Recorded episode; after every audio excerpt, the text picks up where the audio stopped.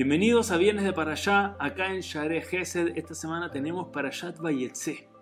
Y la Torah nos cuenta que Jacob se va de la casa del hogar de sus padres para ir hacia Harán. Y la Torah nos cuenta que Jacob pasó, y el Midrash nos enseña esto, el Midrash nos enseña que Jacob pasó por Aramoría, pasó por el lugar santo donde algún día estaría el Beit HaMikdash y no se dio cuenta que estaba pasando por esa área, que no estaba pasando por este lugar donde ya tantos milagros, tantas cosas habían ocurrido y se le olvidó pasar por ese lugar.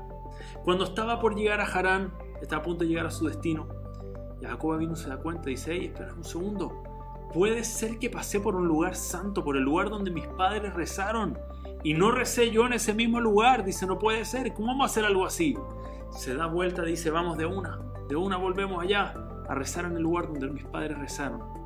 Y dice que en ese momento Jacob da unos pasos e inmediatamente Hashem mueve el mundo entero, hace lo que se llama Fisata Derech, que junta, conjunta la tierra, contrae la tierra para que inmediatamente, un tremendo milagro, para que Jacob llegue inmediatamente a Aramoría, al lugar donde quería llegar. Suena como un gran milagro, en verdad impresionante. Jacob solo dio unos pasos y llegó. Pero hay un problema. Hay un principio en el judaísmo que Hashem nunca usa milagros de forma innecesaria. Hashem no va a tomar y hacer un tremendo milagro porque sí. Entonces pregunta Ravolve, dice, I don't get it, no entiendo. Si Hashem lo que quería es que Jacob llegue a este lugar santo, ¿para qué hacer un milagro tan grande cuando Jacob pasó de largo, no se dio cuenta? Ahora tener que mover la tierra entera para llevarlo de vuelta, ¿no hubiese sido más fácil simplemente por poner un pequeño cartel cuando está pasando poner acá un cartel, bienvenidos acá a la derecha, lugar donde rezaron los grandes patriarcas de Am Israel, no se olvide parar a rezar. Pudo haber hecho un milagro chiquitito y evitar un tremendo milagro, evitar tener que mover el mundo, el planeta entero para que Jacob llegue rápidamente hasta su destino. ¿Por qué no simplemente le puso un recordatorio en el momento? Y Ravolve trae un principio de vida con esto.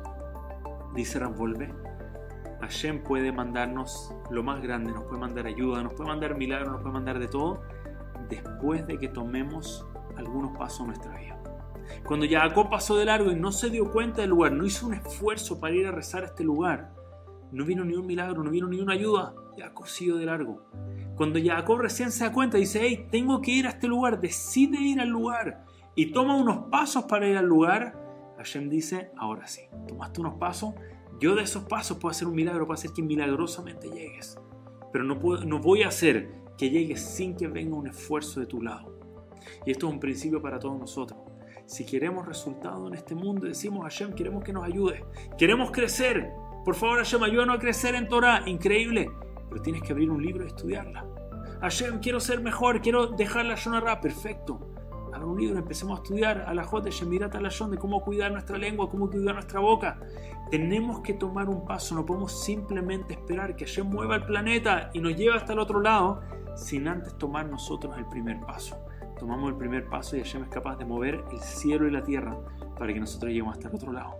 Pero el primer paso, ese está en nuestras manos. Muchas gracias a todos, nos vemos la semana que viene en Share Gesed. Shabbat Shalom